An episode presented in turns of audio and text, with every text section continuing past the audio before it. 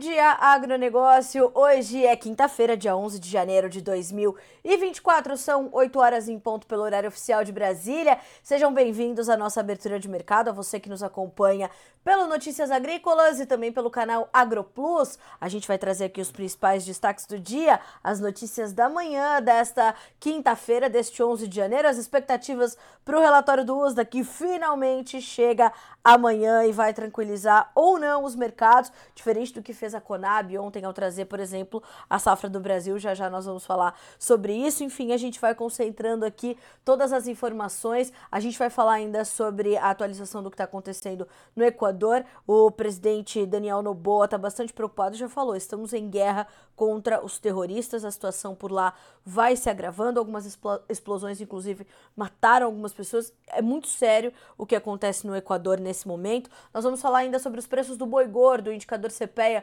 continua ali próximo de bons patamares, então isso traz um, um, uma perspectiva positiva também para o setor, que já sabe que vai enfrentar um 2024 ainda de desafios, mas desafios menos agressivos do que aqueles que registrou em 2023, que foi um ano bastante ruim para a pecuária. Vamos falar também sobre as exportações de café da Colômbia e sobre o acordo firmado entre a Argentina e o FMI para o pagamento da dívida. O governo de Javier Milei pediu para revisar as normas para poder fazer os pagamentos. Pois é, já já a gente atualiza todas essas informações, mas antes você sabe primeiro e antes as informações que vão direcionar o seu dia e os seus negócios.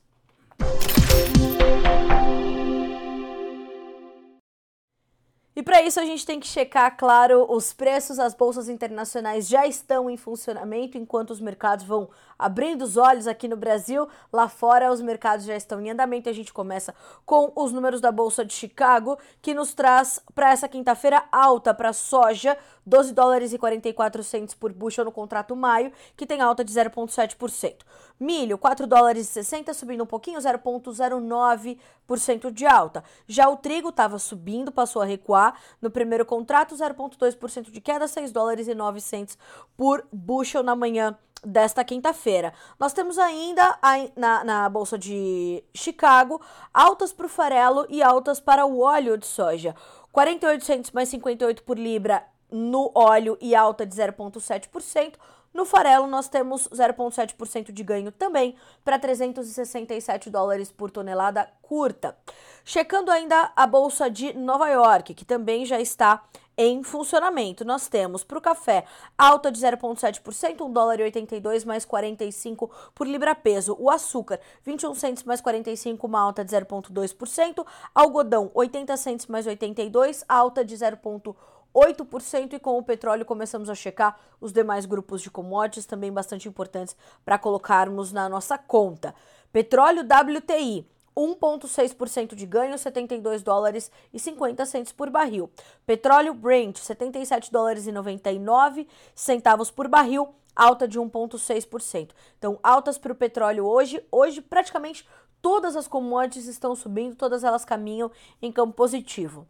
A exceção, o gás natural, 2,1% de queda, e este tem sido um mercado muito volátil. Eu tenho falado bastante sobre ele durante essa semana, porque realmente traz ali pontos de atenção. Isso pega diretamente ali no mercado de fertilizantes. Essas baixas, inclusive, vão ajudar ali os preços dos fertilizantes nitrogenados, por exemplo, a ureia e tudo mais. Então, olhar para gás natural completamente importante, hoje caindo e mercado ainda bastante volátil. Nós temos o ouro com alta de 0,4%, a prata sobe também 0,4%, o cobre sobe um pouquinho mais, tem 0,6% de alta na manhã desta quinta-feira, dia 11 de janeiro de 2024. Checando ainda o dólar index, nós temos uma pequena baixa de 0,03%, vai a 102.047 pontos. O dólar index, o índice dólar, que é aquele índice que mede o dólar não só frente a uma, mas frente a uma cesta cesta de outras moedas, principalmente de economias emergentes, então outro indicador importante para ser acompanhado diariamente. E é ali, a partir do dólar index, que as demais moedas vão se comportando, né, de acordo com os seus fundamentos, claro, com os seus cenários e a sua força. Vamos checar também o fechamento na bolsa de Dalian, mercado futuro chinês, onde fechou em baixa o farelo de soja em alta o óleo e em alta o milho. Ainda sobre Uh, esse é um levantamento da Greenvest Commodities e trazendo rapidamente uma, uma análise do Eduardo Vanin para o mercado financeiro. Bolsas de lado à espera da inflação nos Estados Unidos, bolsas na China com alta de 0,6%. O rendimento dos títulos chineses de 10 anos está perto da sua mínima histórica. Eleições em Taiwan se aproximando, os Estados Unidos pedem para a China não interferir. Joe Biden falou em mandar pessoas do governo para Taiwan. Então, é, essa relação China, Estados Unidos e as eleições que acontecem em Taiwan nos próximos dias também são um ponto importante do mercado financeiro, da macroeconomia, da geopolítica que precisam ser monitorados. Dada a nossa rodada de preços, essa nossa checagem inicial, vamos destacar o que é importante nesta segunda, nesta segunda não, nesta quinta-feira nas nossas notícias da manhã.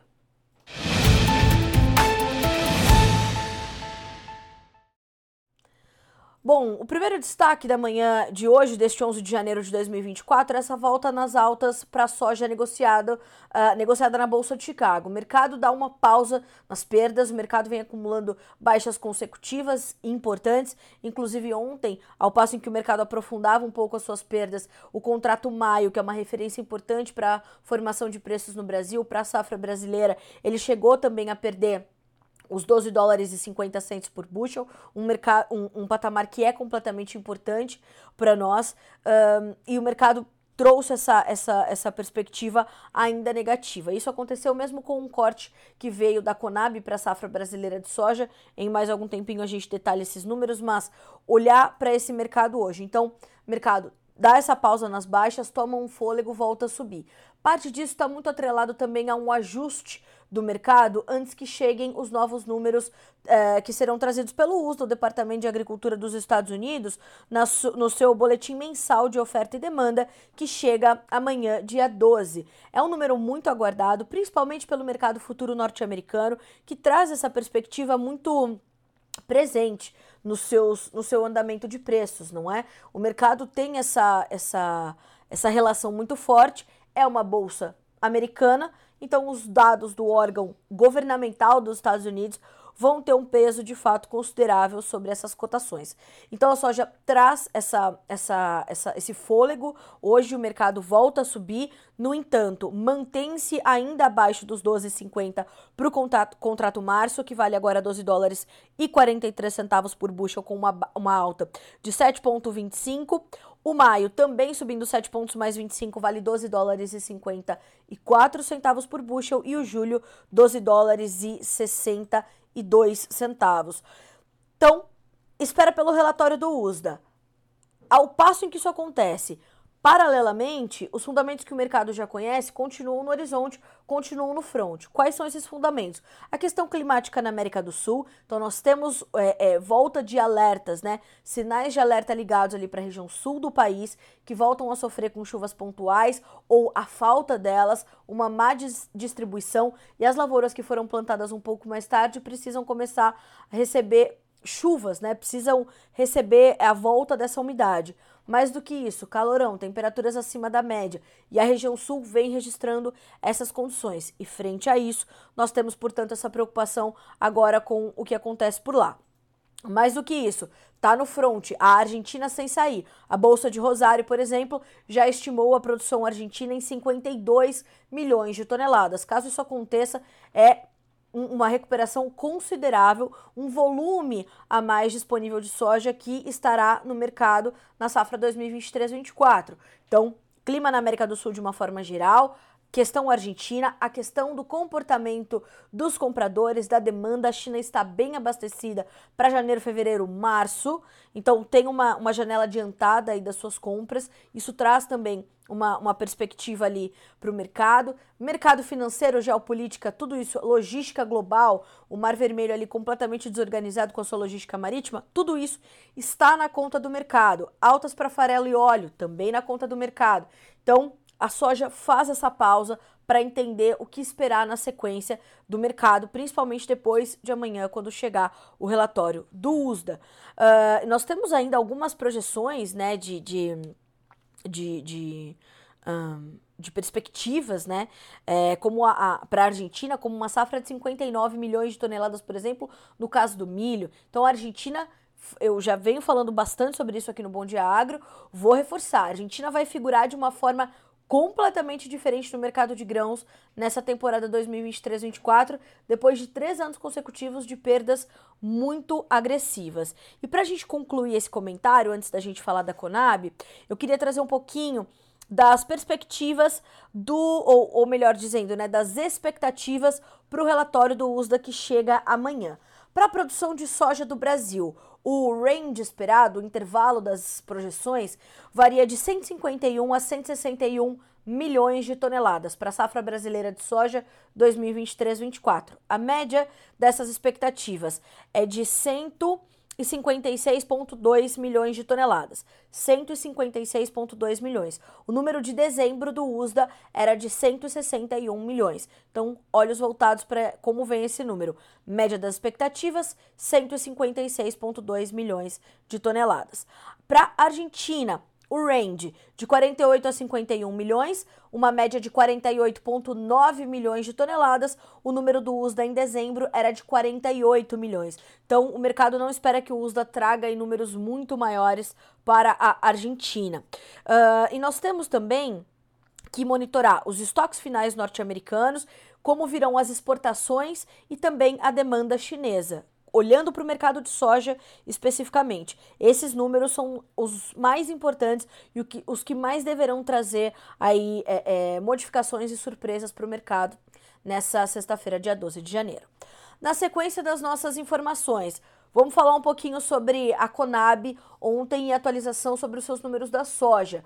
Por que, que o número da soja era o mais esperado no caso da Conab? Porque nós temos ali a nossa hoje atualmente, né, o Brasil tem na sua segunda safra de milho, a chamada safrinha ainda, mas já a maior safra, a maior concentração de produção. Então tudo ainda tem para acontecer no mercado de milho. Sabemos que o milho verão sofreu bastante e que a safrinha já está comprometida. Por isso, para este boletim de janeiro, a atenção maior estava focada sobre, claro, a condição da soja veio um corte, né? O mercado, a Conab trouxe o seu número de 160,2 para 155,3 milhões de toneladas. Então, logo esses números foram divulgados, houve, né, aquela comoção geral entre os sojicultores dizendo: calma um pouquinho, Conab, não é bem por aí, não vamos alcançar todos esses 155 milhões de toneladas.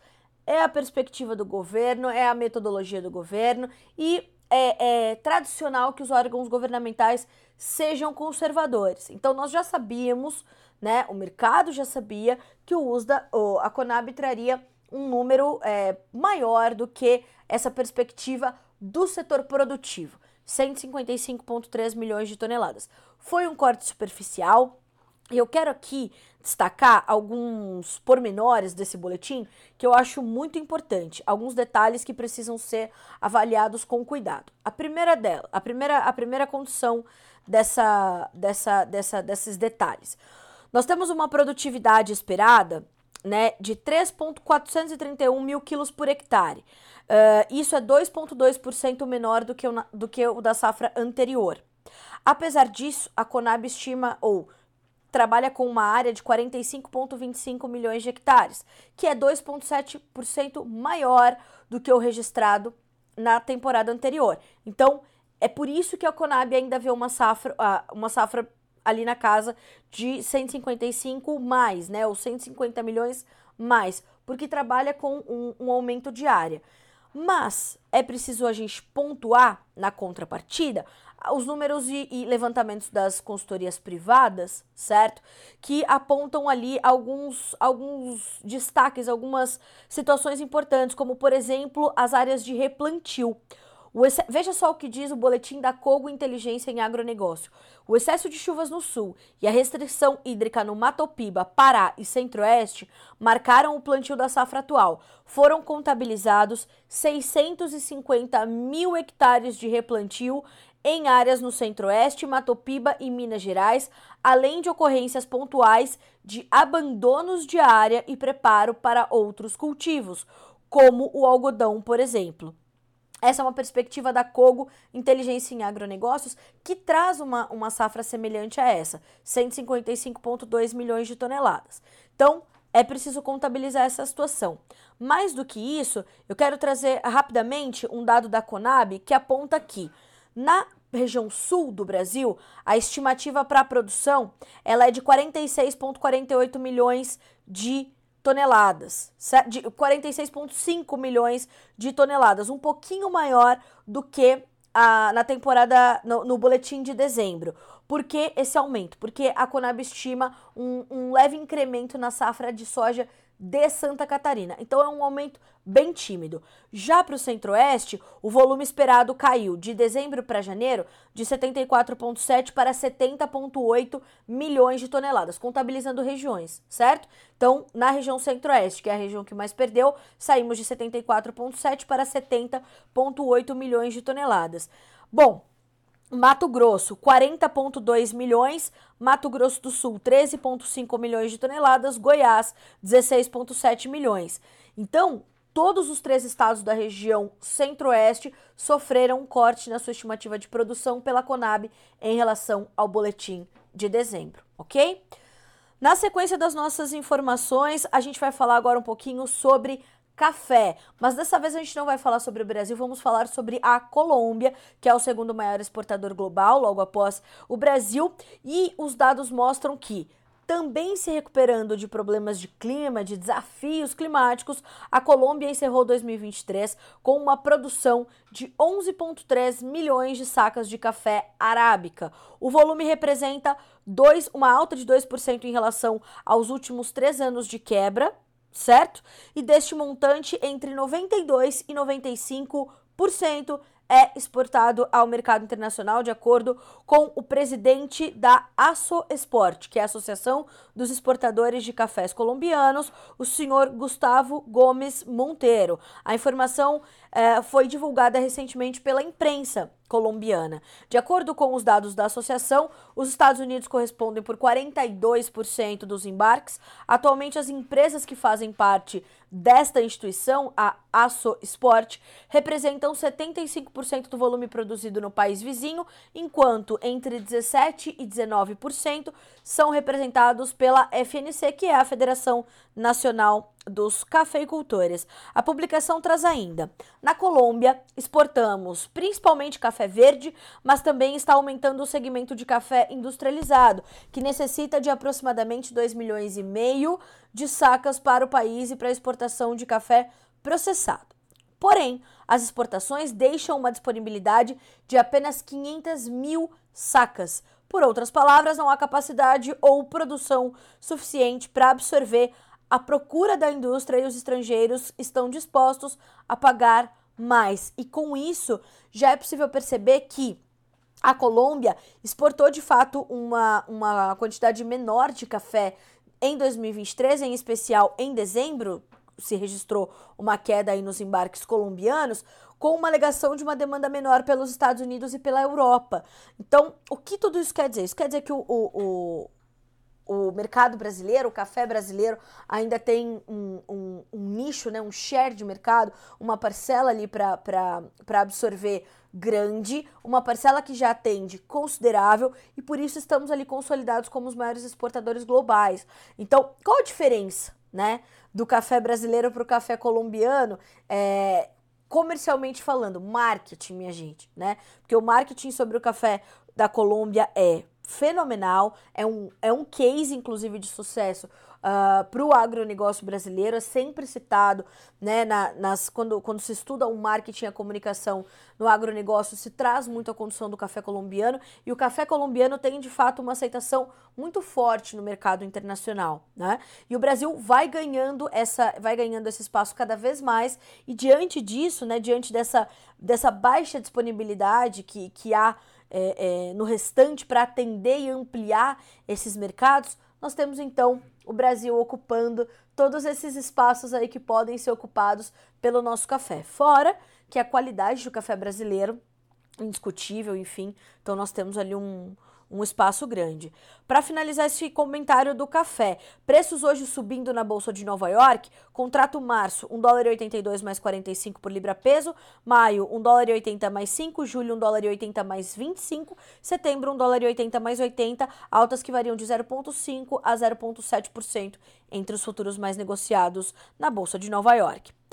Falamos de soja, falamos de café, vamos falar agora sobre boi gordo, porque, de novo, as, os, os indicativos ali são de que um 2024 será um ano melhor para a pecuária brasileira, preços melhores para o boi gordo e o indicador CPEA, segundo as informações que foram reportadas pela instituição nessa quinta-feira, 11 de janeiro, mostram que o indicador está próximo dos 250 reais por arroba, que é um patamar que já dá certo fôlego aos pecuaristas brasileiros. Segundo os pesquisadores do CPEA, o forte aumento das vendas nos últimos meses de 2023 ajudou a enxugar uh, o montante disponível de carne bovina no mercado doméstico, no mercado interno, sustentando os valores da arroba. É sabido que o, os últimos meses do ano, eles têm ali uma demanda maior, em especial 2023. Nós temos ali, uh, eh, 2023 não, perdão, em especial dezembro, e esse dezembro está muito pautado nas festas de final de ano, nas confraternizações, no 13 terceiro salário que chega, uma graninha a mais no bolso do brasileiro vai comprar um pouco mais de carne. Então isso ajudou ali na recuperação no fôlego nos preços do boi gordo. No geral, as negociações de animais para abate começaram a ganhar ritmo nos últimos dias do lado vendedor. A possibilidade de segurar um pouco os animais nas regiões em que as chuvas têm sido mais frequentes mantém parte dos agentes afastada do mercado. Do lado teste, da teste, demanda, a necessidade de novas aquisições deixa os compradores mais ativos. Quanto às exportações, os dados divulgados recentemente pela CSEX, a Secretaria de Comércio Exterior, mostram que os embarques brasileiros de carne bovina in natura foram recordes em 2023, confirmando expectativas dos colaboradores consultados pelo CPEA. 2,06 milhões de toneladas foram enviadas ao exterior de janeiro a dezembro. Este volume é 0,5% tá acima do que era recorde Não. até então, o que foi verificado em 2022 com 1,9 milhão de toneladas. Então, seguem desempenhando bem as exportações de carne bovina do Brasil, bem como demanda interna também melhorou. Fatores combinados, preços melhorando. Será que nós já temos a abertura da, dos negócios na B3 para o boi gordo? Não temos ainda, o mercado vai já já retomar os seus negócios. Acompanhe pelo Notícias Agrícolas. Você que inclusive está nos acompanhando pelo canal AgroPlus, pode na sequência abrir aí no seu computador o site noticiasagricolas.com.br para checar todas essas cotações em tempo real, todos esses números que a gente vai depurando aqui no Bom Dia Agronegócio. Você pode checar tudo, a gente tem né, uma, uma gama grande ali de cotações já na nossa página inicial para você acompanhar todos os mercados, inclusive aqueles que se complementam, como o mercado de grãos e carnes, por exemplo, mercado da soft commodities, enfim, tá tudo disponível aqui para você, dólar e tudo mais. Bom, na sequência das nossas notícias da manhã desta sexta-feira, desta sexta ou eu tô me adiantando ou estou me atrasando. Já falei segunda, já falei sexta e hoje é quinta-feira. Bom, nesta quinta-feira, o que podemos trazer são as atualizações em torno ali do acordo entre a Argentina e o FMI que eh, aconteceu e foi desbloqueado ali 4,7 bilhões de dólares. O que nós sabíamos? que uma delegação do FMI ia à Argentina, né? Ali é o país dos nossos hermanos para discutir a dívida. E de fato houve um acordo entre a Argentina e o FMI, o Fundo Monetário Internacional, que vai permitir o desbloqueio de 4,7 bilhões de dólares, uh, segundo o que foi firmado então nos últimos dias. Em contrapartida, o governo argentino se comprometeu a transformar o déficit primário em superávit e aumentar as suas reservas líquidas. O texto será apresentado nas próximas semanas ao Conselho Executivo do FMI para receber o aval do órgão para que as coisas caminhem dessa forma, de acordo com ou em relação à dívida da Argentina com o FMI. O que diz o texto? Foram alcançados entendimentos sobre um conjunto reforçado de políticas para restaurar a estabilidade macroeconômica e colocar o atual programa de volta no caminho certo, uma vez que os seus principais objetivos não foram cumpridos por grandes margens devido aos graves reveses políticos do governo anterior, de Alberto Fernandes e Cristina Kirchner, fecha aspas para a nota do FMI em conjunto com o governo argentino. Bom, o que disse o que disse o governo argentino em relação a isso, né? Porque também não ia passar batido, vamos, vamos ver o que acontece. Não, o governo argentino se posicionou dizendo que o montante que será desbloqueado, então esses 4,7 bilhões de dólares, uh, será desbloqueado e destinando-se a apoiar os fortes esforços políticos da nova gestão para restaurar a estabilidade macroeconômica e ajudar a Argentina a satisfazer as necessidades da sua balança de pagamentos. A Argentina se comprometeu a obter um superávit de 2% do PIB. Para alcançar esse objetivo, a gestão do presidente atual, Sr. Javier Milei, afirmou que vai combinar medidas voltadas para melhorar a relação entre receitas e despesas. E diante disso, ele complementou: Espera-se que as receitas estejam apoiadas de forma temporária nos impostos mais elevados relacionados com o comércio, como as retenções, por exemplo, bem como por ganhos provenientes da normalização da produção agrícola, como as retenções, por exemplo. Então, não só eles vão ter mais soja para exportar, mais milho, mais girassol, mais amendoim, como eles vão, ou vão não, já aumentaram, por exemplo, a a, a, as retenções ali para alguns produtos. Por quê? É sabido que, assim como no Brasil, o agronegócio na Argentina é a galinha dos ovos de ouro. É ali onde se faz divisas, é ali onde se gera empregos, é ali onde se gera reinvestimento. E diante disso, é, o governo já estava comprometido, ainda durante a corrida presidencial, a de fato trazer uma, um, um, reforço ao setor, trazer um olhar diferente, mais respeitoso para a produção agropecuária que foi falida pelos governos anteriores, não podemos deixar de dizer, e agora sendo retomada, as safras estão em andamento, o clima está ajudando e isso é completamente importante para se recuperar efetivamente a saúde financeira da Argentina. Antes da gente ir para o intervalo, eu quero trazer uma outra perspectiva importante. O atual secretário de Política Agrícola do Ministério da Agricultura, o senhor Neri Geller, que foi nomeado nos últimos dias, deu uma entrevista bastante importante ao jornal Valor Econômico e ele se pautou ali na questão do Plano Safra 2024-25, porque por mais que seja janeiro, já há questões sobre isso, uma vez que o crédito no Brasil ficou comprometido aí nos últimos meses, a questão do programa de seguro rural com menos recursos, né, o menor recurso desse de 2020 20 no fechamento de 23. Então, uh, é importante dizer, a linha fina do valor econômico é bastante importante. Para o secretário do Ministério da Agricultura, nomeado após o TSE, o Tribunal Superior Eleitoral, reverter a sua cassação, há espaço para discutir a redução das taxas para o Plano Safra 2024-25. Veja, com a trajetória de queda na taxa Selic nos últimos meses e a possibilidade de novos cortes até o meio do ano, o secretário de Política Agrícola do Ministério da Agricultura, o Sr. Neri Geller, já vislumbra a possibilidade de redução dos juros do crédito rural no Plano Safra 2024-25, que entra em vigor em julho, mas que precisa de fato já começar a ser costurado agora.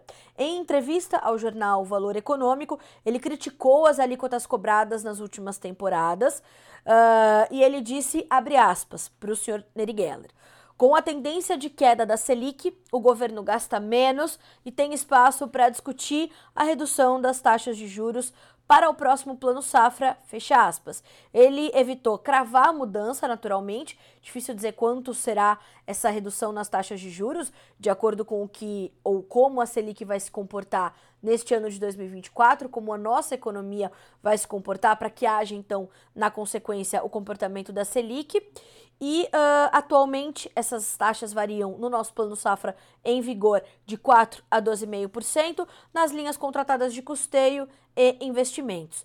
Mais uma vez, Geller foi nomeado secretário nos últimos dias de dezembro, após o Tribunal Superior Eleitoral reverter a decisão que havia cassado seu mandato de deputado federal em 2023 e o tornara inelegível por oito anos por suposto abuso de poder econômico e triangulação bancária nas eleições de 2018. Inclusive, o Neri Geller chegou a ser cotado para o Ministério da Agricultura na transição do governo, mas como o processo já havia se tornado um impedimento legal para que ele assumisse qualquer cargo no governo de Luiz Inácio Lula da Silva, foi então ali sendo repensado, portanto, esse esse xadrez ali para compor o Ministério da Agricultura. Agora são 8 horas e 30 minutos pelo horário oficial de Brasília. A gente faz um rápido intervalo. Em mais alguns minutinhos a gente está de volta. Continue conosco. O Bom Dia Agronegócio volta já já.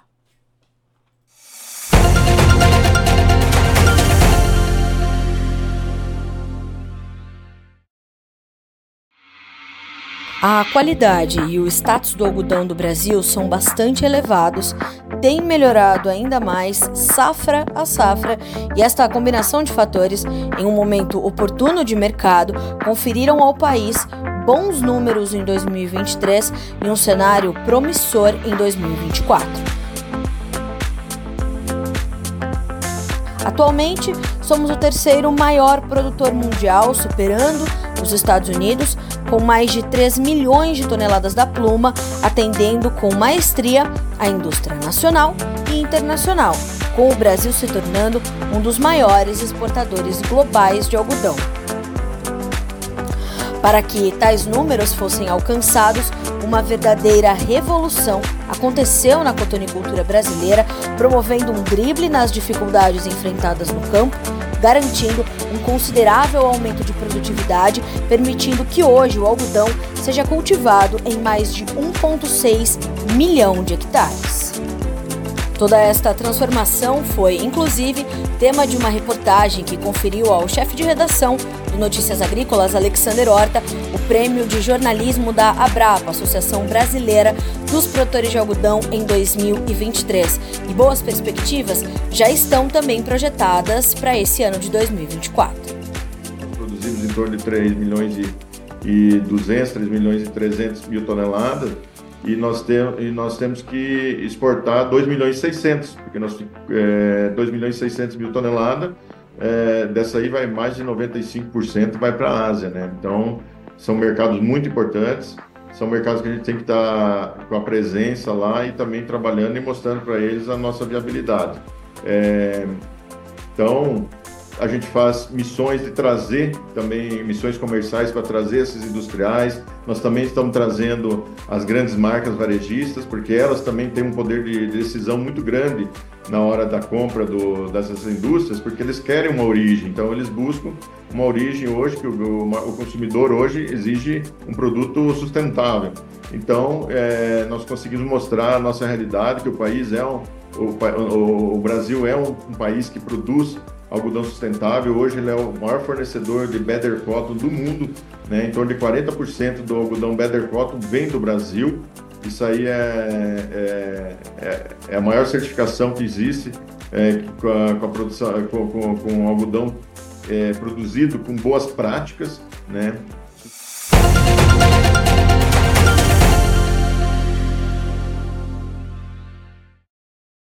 Bom dia, agronegócio está de volta nesta quinta-feira, dia 11 de janeiro de 2024. São 8 horas e 33 minutos pelo horário oficial de Brasília. A gente chega já caminhando para o nosso quadro de entrevistas aqui no Bom Dia Agro.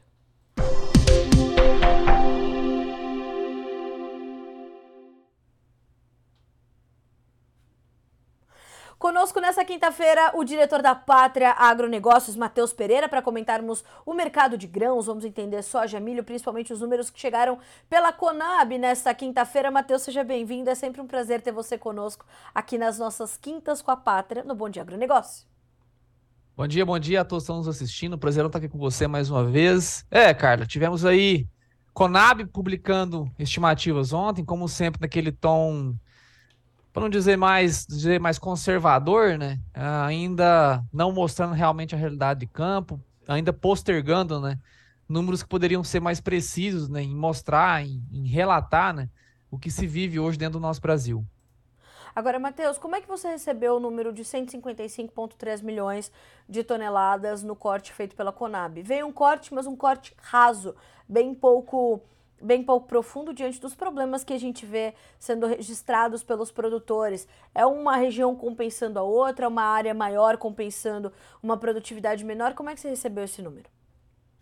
Olha, Carlos, assim, é, é, muito importante a gente destacar, né, para aquelas empresas que têm realmente uma equipe profissional, né, de entendimento de mercado, né, como aqui na Pátria, né, a gente sempre divide as nossas expectativas para os órgãos, para um relatório específico, e as nossas expectativas para a safra final brasileira. Então há essa distinção do que esperamos para as publicações mês a mês, né, desses tanto o SDA quanto o Conab, do que esperamos para o resultado final, né, de safras aqui no caso do Brasil, que venha a ser publicado lá a partir de abril, maio, né, quando realmente já se tem né, o resultado final e não há grandes divergências sobre o que foi produzido na safra de soja no Brasil. Então, a expectativa para esse número de ontem, uh, da Conab, né, trazer 155 milhões de toneladas, atendeu a nossa equipe de análise. A gente entendia né, que, pelo tom que a Conab sempre teve, né, dessa, na, nessas, nessas, publicações com um levantamentos mais atrasados em relação à realidade de campo, ah, enfim, veio dentro do, do, padrão. Tá? O mercado realmente esperava números como foi publicado ontem. Tá? Agora, o que nós aqui da Pátria esperamos para a brasileira? Vale lembrar, Carla, que 155 milhões de toneladas era o que a Pátria já estimava lá no dia 18 de julho. Exato. A gente trouxe aqui para vocês, em exclusiva Notícias Agrícolas, então, assim, a gente já levantava que o Brasil não tinha qualquer tipo de capacidade de bater potencial produtivo recorde nesse ciclo safra, por conta da presença do El Niño de alta intensidade. Mostrou o que mostrou, trouxe aí os, os danos que trouxe, né? Então, hoje o, o, Brasil, ele não é mais uma safra, nem sequer perde 55, 155 milhões de toneladas, cara. A gente já está com números que serão publicados ainda hoje, vamos trazer para vocês aqui também, cara. A gente já está passando pente fino em algumas Uh, em alguns estados, em especial estados aqui da região central do Brasil, né, que é onde se tem mais relevância hoje a nível nacional. Sim. Só que a gente já está falando de uma safra sub 150 e bem abaixo disso, viu, Carla? Então, é, existe aquela distinção né, entre o que esperar, entendendo, né, se colocando no outro lado da moeda e, e entendendo o que pode vir a, a ser publicado de entidades né, é, governamentais como o CONAB, como o SDA, e o que se espera na realidade de campo. Realidade de campo, catástrofe produtiva. A gente tem realmente grandes problemas, em especial dentro do Mato Grosso e da Rondônia, que foram os dois estados que mais sofreram com as, a falta de chuvas ali desde o final de outubro até ah, na viradinha de dezembro para janeiro, que só agora houve uma mínima regularização climática, mas ainda temperaturas muito quentes, ainda relatos de algumas regiões pontuais faltando chuvas. Então a gente se espera ainda, Carla, que ao longo das atualizações, né, esses órgãos oficiais venham a trazer uh, números mais próximos da realidade, viu, Carla? E, Matheus, amanhã tem relatório do USDA e ontem o, o reporte diário ali de, de atualização do mercado da própria pátria já apontava essa uma reação bastante similar do mercado ao que se observou ontem, logo na sequência dos números da Conab. O mercado parece ter ignorado esse, esses números, ou, como você falou, já esperando algo parecido. Uh, e o, o, o, esse reporte de atualização do mercado da pátria dizia o mesmo. Ó, a Conab trouxe um corte raso, superficial, o USA deve fazer algo semelhante e a reação do mercado pode também ser semelhante. É isso que a gente pode esperar para amanhã? Exatamente, cara, exatamente. Não deve diferir muito, né? São instituições que se conversam, tá? Os adidos, né, do SDA dentro do Brasil estão sempre em comunicação, né? Estão sempre em lobby, né, com os, os representantes ah, do nosso Ministério da Agricultura também, né, que estão ali responsáveis por, pela Conab. Ah, então, são números que deverão sim vir em semelhança, tá? Ajustes um pouquinho acima, um pouquinho abaixo, não fariam grande diferença, né? A não ser que realmente amanhã o STI possa trazer uma surpresa inesperada, né? Em cortar eventualmente a safra para o número próximo a 150 ou até abaixo disso, totalmente justificável, que traria né, uma surpresa ao mercado positiva a preço. Porém, não é o que a gente espera. Como mais uma vez, volto lá no começo, existe a diferença do que esperamos para relatórios, né, o que esperamos para essas instituições que trazem esses levantamentos mensalmente, do que esperamos para a realidade de campo dentro do nosso país. Matheus, como é que a gente é, tem visto o comportamento dos preços aqui no Brasil? É, eu tenho esse hábito de, de, conversar muito contigo ao longo da semana, para, claro, a gente também ir construindo a nossa pauta para quinta-feira, e você tem me falado bastante sobre é, essa, essa certa estabilidade das cotações aqui no Brasil, com o prêmio ainda sendo o fiel da balança e poucos novos negócios acontecendo. Essa é mais uma semana assim, ou alguma coisa mudou nessa segunda semana de janeiro de 2024? Toda certeza é a mesma coisa ainda, Carla. A gente tem ainda aquela falta de interesse do produtor em avançar com vendas, né? E mais uma vez, bate nessa tecla, não vende porque não tem interesse, não acha remunerador. E assim, isso é, é, é do controle da base produtiva, né? Optar por vender ou não. E nesse atual momento, né, sem reações a preço, com produtividades sendo cortadas, com risco climático ainda pela frente, que ainda tem muita soja em vegetativo, né, que nem sequer floresceu no nosso país, a gente só atinge metade da soja brasileira em florescimento no dia 15 de janeiro, né, em média. Então, assim, ainda tem muita, muita coisa pela frente, né, aonde ainda justifica uh, qualquer intempérie climática cortar ainda mais o teto produtivo das culturas em campo. Então, Carla, assim, de maneira geral, o produtor ele se sente ainda desestimulado. Volta a falar isso aqui mais uma vez, repetir talvez uma dezena já. É, se a gente tivesse preço de soja 30, 40, 50 reais acima do que é exercido hoje, a classe produtiva se sentiria né, estimulada a tomar o risco. Ah, não tenho certeza da produção, mas eu recebendo 30, 40, 50 reais acima da saca hoje, eu consigo ter ali uma previsibilidade melhor, consigo ter pelo menos um conforto do que se não produzir, pelo menos sobra dinheiro do que já foi vendido. Agora, no atual momento, vendendo soja no interior do Brasil de 110, abaixo disso em algumas regiões, 120 aqui na região central, a gente tem aquela falta né, de, de capacidade de cálculo. Né? Será que se eu faço a venda, se eu avanço com a venda agora, claro. eu vou ter a receita suficiente para sequer honrar os meus custos? Então tá essa grande o impasse né, da base produtiva. Os relatos iniciais de colheita, Carla, não teve nenhum Hoje a Pátria atende mais de 1.200 clientes no Brasil, 1.200, desde o Rio Grande do Sul a Roraima, sem exceção. Todas as regiões produtoras do Brasil existem clientes Pátria. Nenhum dos, dos clientes da Pátria que já iniciaram a colheita, já iniciaram a colheita agora, nenhum relatou sequer produtividades satisfatórias. Sequer satisfatórias, Carla. Todos eles foram decepções, algumas até catastróficas, resultados de 15 sacas por hectare foram ali o auge das catástrofes observadas até o momento. Então, realmente, está é, tá muito problemático. A gente precisa de volume de colheita agora para escancarar essa realidade ao mercado. E a qualidade da soja já começa a preocupar também, né, Matheus? Nós temos ali os relatos que chegam aqui ao Notícias Agrícolas, é, um, um, índice de grãos ardidos já muito elevado. É, e isso tudo é desconto para o produtor também, que ele precisa começar a colocar na conta. Exato, Carlos. A gente mudou, teve uma mudança radical né, em algumas regiões, como o estado de Goiás, Minas Gerais, algumas partes do Tocantins, né, aonde que vinham vivendo um padrão de seco, padrão mais árido, tá? Temperaturas elevadas, chuvas muito espaçadas entre um evento e outro. E na virada, né, do Natal para Ano Novo, né, a gente teve uma mudança atmosférica muito agressiva para essas regiões específicas, né? Isso não se uh, isso não se estende para quase todo o Mato Grosso, isso não se estende para Rondônia, que continua vivendo um cenário mais árido por si só, né? Ah, e essa mudança radical né, chega numa soja que está sendo que foi antecipado o ciclo. Tá? Houve relatos ali de soja antecipando 20 dias ah, por conta de o ciclo total de vida, né, por conta da falta de chuvas, a temperaturas elevadas. Chova antecipou, soja antecipou, houve necessidade de iniciar a colheita um pouco mais antecipado, né? E chegam as chuvas incessantes.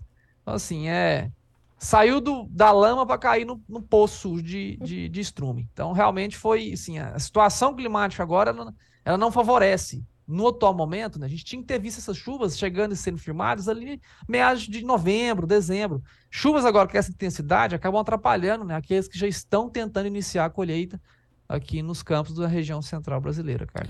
Para a gente entender um pouco mais desse comportamento do produtor e como os preços vão, se pautar, eu vou trazer as perguntas da nossa audiência, como por exemplo a pergunta do Jonathan Freitas.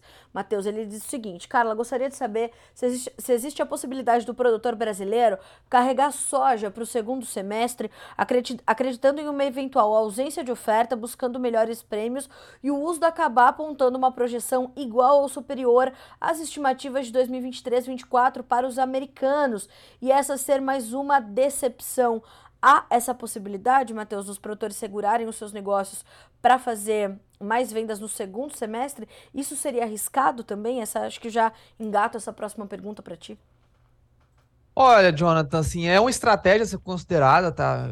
Eu aconselho que aquele produtor que fizer essa opção, né, por carregar ainda mais por um semestre essa soja em mãos, né, que tenha primeiro um controle de caixa eficiente, saiba tolerar, né, saiba o que consegue segurar essa soja para segundo semestre, e um ponto importante, Jonas, se o SDA né, trouxer qualquer estimativa de soja para a safra 24 e 25, né, esse próximo ciclo da soja agora nos Estados Unidos, que já está em 2024, é a safra norte-americana 24-25. A safra 23-24 foi a passada. Se a gente tiver uma mesma projeção de produção para 2024-25 nos Estados Unidos, como foi 23-24, isso é positivo ao mercado. Tá? Vale lembrar que esse último ciclo safra norte-americano, né, que tinha um potencial produtivo de 125 a 128 milhões de toneladas, encerraram o ano com 112 a 114. Então houve uma quebra também, expressiva até, né, só não tão relevante a ponto né, de justificar uh, grandes reações aos preços da soja, porém manteve, né, criou um, uma sustentação. O que, que é? Criou um piso aos preços da soja as, os cortes de produção né, na última safra norte-americana. Só não teve aquela força suficiente para justificar novas altas, né, como foi a safra retrasada no Brasil, né, aquela grande quebra uh, de quase 25 milhões de toneladas, né, que vem se desenhando de maneira semelhante.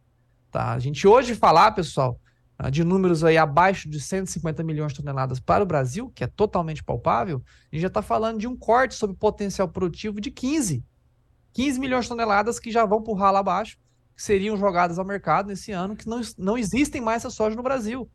E a gente ainda está em processo de deterioração. A gente vai lançar ainda hoje nosso levantamento, ah, no meio da tarde, né? A gente tem, vai fazer a apresentação dela ao Ministério hoje para a gente mostrar, né, qual que é a nossa visão que sobre ótimo. a realidade de campo do nosso país, né? Legal. Ah, e depois disso a gente vai fazer a publicação oficial mostrando né, que o Brasil está longe, está longe, assim, é impossível que a gente tenha qualquer tipo de capacidade né, de produtividades recordes a nível nacional.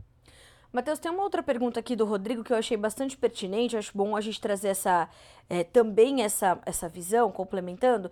Ele diz assim: os clientes que não têm armazém e vão pagar a prestação de serviço de armazenagem nos preços que, está, que, que a soja está, compensa segurar e pagar esse custo de armazenagem?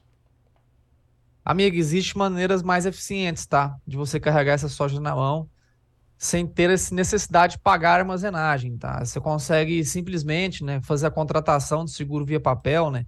Em vez de você ter a soja física, você teria a soja no papel. Hoje já existem ferramentas que você atrela, né, os preços da soja aqui dentro do Brasil. A gente já não tem mais a necessidade, né, de maneira genérica, né, de usar o Chicago. A gente consegue usar contratos ali de precificação dentro do nosso próprio país. Tá? Se você quiser entender um pouquinho mais, procura a Pátria Negócio, que a gente consegue te dar uma orientada. Mas é menos arriscado você que vai ter custo de armazenagem. Não só isso, né? Dentro do armazém, a soja mês a mês sofre quebra técnica, né? Sobe perdidos. Então, existem maneiras mais eficientes, né? Ferramentas que estão aí no mercado você consegue tolerar, carregar essa soja em mãos no papel, não mais, né? No físico, né? Sendo ficando susceptível a essas, essas perdas né, de, de quebra técnica, enfim, pagar armazenagem quinzenal ou mensal. Então, tem maneiras mais, mais, mais menos arriscadas, assim dizendo. Matheus, a gente vai finalizando essa semana e esperando o relatório do USDA e, e o novo, novo, número da Pátria, que até eu tô aqui ansiosa para saber. É, a gente vai terminando essa semana com, com que níveis de preços é, e como eles chegam para o produtor. É, se a gente pensar base porto, para a gente poder atender a todos, né? Porque se a gente for pontualmente trazer essa, essa regionalização do mercado é difícil, mas base porto, a gente está falando de quanto para a soja 23, 24 e o que isso significa para a maior parte dos sojicultores desse país. Olha, Carla, a gente teve uma sangrada da soja nesses últimos sete dias, né? Essa falta né, de volume de relatos aqui no nosso país, mostrando a realidade de campo, esfriou bem o mercado. Né? O mercado, mais uma vez, não é formado por especialistas, não é formado por agrônomos, não é formado por produtores rurais que tem lá 10, 20, 30, um século dentro da família, um século, né? Aquela, aquela geração familiar secular já dentro da agricultura, né? Então, essa falta de entendimento do que acontece em campo tem esfriado muito o mercado, né? A gente tem ali soja hoje, base porto, perto dos 130 reais, tá? Para embarque a partir de fevereiro, né? Janeiro ainda próximo a 140. Uh, ah, a gente tem, enfim, reta final. Reta final não, a gente vai entrar na segunda quinzena de janeiro. Não há ainda muito volume de colheita no nosso país, né? Para justificar uma venda antecipada para o janeiro.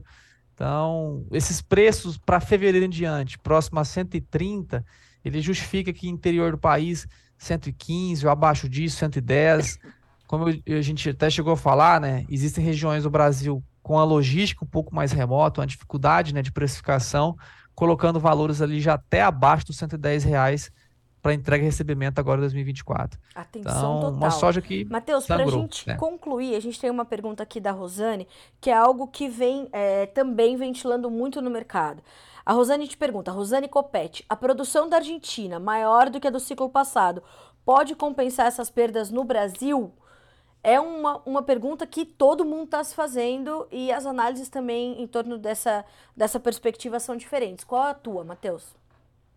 Olha, muito boa pergunta, viu, Rosane? E, uh, eu sempre uso, né, para nossa clientela pátria, o exemplo do ano passado, tá?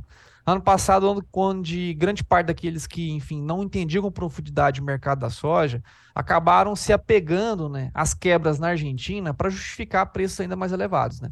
Nessa mesma época do ano, Carlos, se a gente tivesse aqui discutindo sobre o mercado, a gente ia escutar aqueles burburinhos, né? Ah, a soja vai subir, subir, subir, subir, porque a Argentina está quebrando, é a pior quebra da história da Argentina. E realmente foi. A Argentina, no ano passado, perdeu 25 milhões de toneladas, né? Mais da metade da safra na Argentina, no país, foi por ralo abaixo. E mesmo assim, os preços no ano passado da soja in natura grão derreteram. Perderam lá o patamar de 180, Porto vieram para 140, Porto. Soja interior do Brasil saiu de 150 para 110.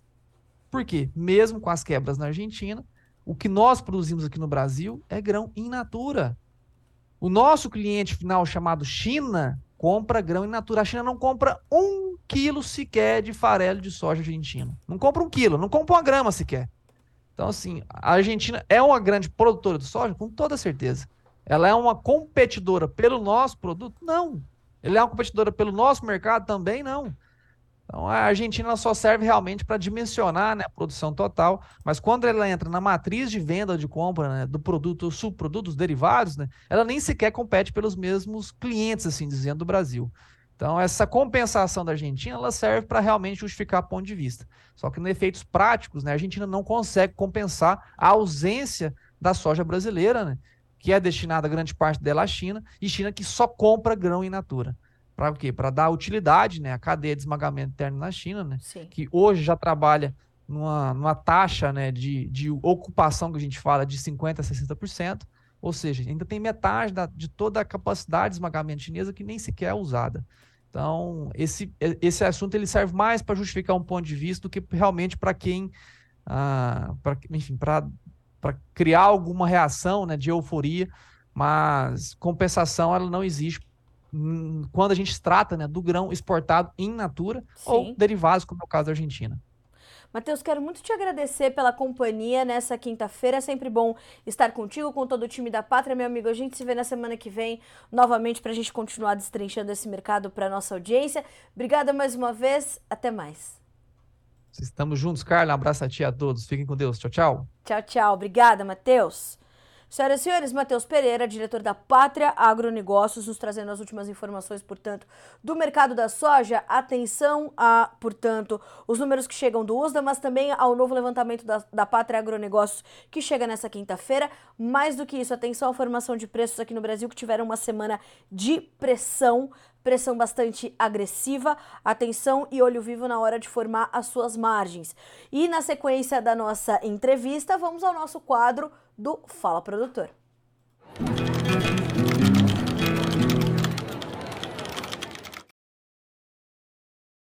E de volta, a gente vai falar um pouquinho sobre. Sobre não, com a nossa audiência. A gente tem aqui muitos posicionamentos nessa quinta-feira.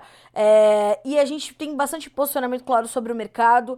É, e geralmente é assim quando a gente traz as entrevistas em torno dos preços, em torno dos negócios, da comercialização. Como, por exemplo, aqui o Jardel Oliveira. Hoje os custos para fazer proteção de rede, tem alguma empresa que faz a parceria, pois além dos custos altos, ficamos sem capital para fazer esse tipo de operação. Jardel, qual é o objetivo? Procure um profissional da sua confiança para entender como colocar esses custos otimizados, porque é, é sabido, né? Isso tem um custo, claro, mas busque um profissional da sua confiança, busque empresas que, porque Comercialização é como religião. Você tem que ter, é, é, tem que ser uma mão, uma via de duas mãos, né? Tem que haver é, é sinergia ali entre os profissionais. E ele precisa entender a sua realidade, a sua gestão, as suas fragilidades, os seus pontos fortes para te criar uma boa estratégia, né? Porque se você está no sul do país é uma realidade, se você está no Mato Grosso vendendo em dólares é outra realidade. Então é preciso fazer isso. A depender da sua região, busque né, a, a, essa, essa consultoria, essa parceria que vai te fazer mais sentido. Então, isso é muito importante, tá? O importante é não deixar de fazer. É não. Ah, mas custa dinheiro. Tudo custa dinheiro, minha gente. Mas é pensar no que você vai ter de custo-benefício. É colocar na tua conta o quanto principalmente você vai deixar de perder. Hoje nós temos operações eficientes o bastante para o mercado subiu, você vai participar da alta, mercado caiu, você está protegido, não vai amargar a baixa. E é essa estratégia que precisa estar na sua conta, na sua Jardel e na de qualquer outro produtor, para vender soja, para vender milho, para vender o que for, para vender boi gordo, né? A gente estava aqui hoje falando dos preços do boi gordo. Tem hedge para fazer no boi gordo, tem mercado de opções para fazer no boi gordo. Então, é ter café, por exemplo, então, é ter estratégia. A Pátria é uma, é uma, é uma solução, mas ali a gente conversa todos os dias com analistas de mercado diferentes. Qualquer um desses faz esse, esse trabalho. Então, a gente está falando de Agriinvest, a gente está falando de Brandalize Consulting, a gente está falando de Terra Agronegócios, a gente está falando de Como Inteligência em Agronegócio. Então, a gente tem uma gama ali, Grupo Laboro, né, de, de profissionais fazendo esse serviço. É importante ter sinergia da sua gestão com as estratégias que você vai firmar. Uh, na sequência, a gente tem aqui, eu vou hoje de baixo para cima. Bom dia para o Ricardo Mariano, para Lilian Henk, para o Fábio Palavera, que gostou bastante da entrevista aqui do Matheus, obrigada. O Júnior Centenário, bom dia Agro, Braganei Oeste do Paraná. Falta de chuva, só chove em pancadas, muito irregular. Soja adiantando o ciclo cerca de 15 dias, muito calor. Quebra por volta de 20% na produção. A região sul do Brasil agora é o que mais nos chama, é, nos traz sinais de alerta, justamente por conta dessa, dessa mudança aí do tempo. Né? Então, realmente, o Paraná começa a perder. Um, e ele complementa, aguardando a volta da umidade para iniciar o plantio do milho, altas temperaturas e pouquíssima chuva. Alguns lugares acumulam 50 milímetros, enquanto o vizinho recebe só 5, muito irregular. E lembrando que o Paraná é o segundo maior produtor de milho safrinha do país, ficando atrás apenas do Mato Grosso. A Silvia Regina, este Pereira tem os pés no chão, verdade. Uh, o seu João Irineu Ebert, Pátria, nós produtores avalizamos a tua palavra. Bom posicionamento. Bom dia também para o Márcio Enio, para Viviane Crestani. Bom dia. Região de Naviraí, nos diz a Viviane. Estamos com cotação de 106 reais por, sa por saca. Clima preocupante. Atenção você que está na Naviraí, então. A Viviane fala ali da, do time da Cevale. Faça suas contas. Bom dia também uh, ah, para a família Burgel. Bom dia. Estamos num momento crucial no Mato Grosso do Sul. Precisa chover no Mato Grosso do Sul. Precisa chover. Ó, se não chover, logo logo geral quebra 30%. Olho vivo no Mato Grosso do Sul. Bom dia para Uh, também o Jonathan Freitas teve a sua pergunta respondida pelo próprio Matheus. Bom dia para o Renato Lourenção, para o Reginaldo Faquin, que fala conosco de Canarana, Mato Grosso. A Silvia Regina já dizia: quem olha a previsão tá tudo ótimo, mas as nossas lavouras estão hoje completando 20 dias sem chuvas. Uh, Silvia, só me fala de onde você está falando, tá? É importante a gente ter o seu relato, é importante você trazer para nós de é, cidade-estado da qual você fala, tá? Obrigada pelo seu comentário. Ricardo Garufi, bom dia. Quais as perspectivas para chuvas até o dia 15 em Avaré, São Paulo? Tem previsão de chuvas aí para todo o estado paulista nesses próximos dias. Vamos buscar mais detalhes sobre Avaré. Eu tô com na lista duas cidades, Irecê na Bahia e Avaré agora em São Paulo. Bom dia também para o Rui Takaki, para. Deixa eu ver quem mais está aqui conosco. Ah, ela já mandou aqui para nós. A Silvia. Não, Silvia, me diga de onde você está falando. Para o Antônio Fernando da Silva, que fala conosco de Guaíra, no Paraná. As nossas sojas estão comprometidas e a pastagem também, por conta da seca. Não sofrem só os grãos, sofrem outras culturas. As pastagens são um exemplo. Bom dia para o Eduardo Manini, para o João Irineu Ebert. Uh, para dona Eliana e acho que falei com todo mundo que está aqui conosco no Bom Dia Agronegócio. Continuem pro pessoal do, é, da LSX Agrofert e pro pessoal da APPM. Uh, então, senhoras e senhores, a gente vai aqui agradecendo a você que está nos acompanhando pelo canal AgroPlus. Muito obrigada pela sua audiência. Não se esqueça que já desde o início dessa semana, Bom Dia Agronegócio, de segunda a sexta-feira, a partir das 8 horas em ponto pelo horário oficial de Brasília. E se você que está nos acompanhando pelo canal AgroPlus quer fazer uma pergunta, quer tirar sua dúvida, quer fazer um pedido, Carla fala mais sobre o mercado de sorgo, mercado de milho, mercado de trigo, você pode usar o chat ali no nosso canal no YouTube e mandar sua pergunta para nós também, tá? Continua acompanhando pelo AgroPlus, mas usa o chat do YouTube ali para falar com a gente. O Bom Dia Agronegócio quer falar com a nossa audiência. Nosso objetivo é esse, tá certo? Senhoras e senhores, mandem os seus relatos para nós, WhatsApp, Instagram. O importante é a sua perspectiva chegar para nós e a gente continua te trazendo diariamente as informações uh, que vão direcionar o seu dia e os seus negócios. Para você que está acompanhando a gente pelo canal AgroPlus, na sequência vem o programa E aí, bora comigo com o Douglas Alemão. E para você que continua conosco no Notícias Agrícolas, segue a nossa programação para que vocês sejam sempre os produtores rurais mais bem informados do Brasil. A gente volta amanhã a partir das 8 horas e é, o nosso objetivo é este: criar um ambiente seguro e confortável para boa tomada de decisões. Combinado assim? Boa quinta-feira para você, bons negócios. A gente se vê amanhã. Até mais.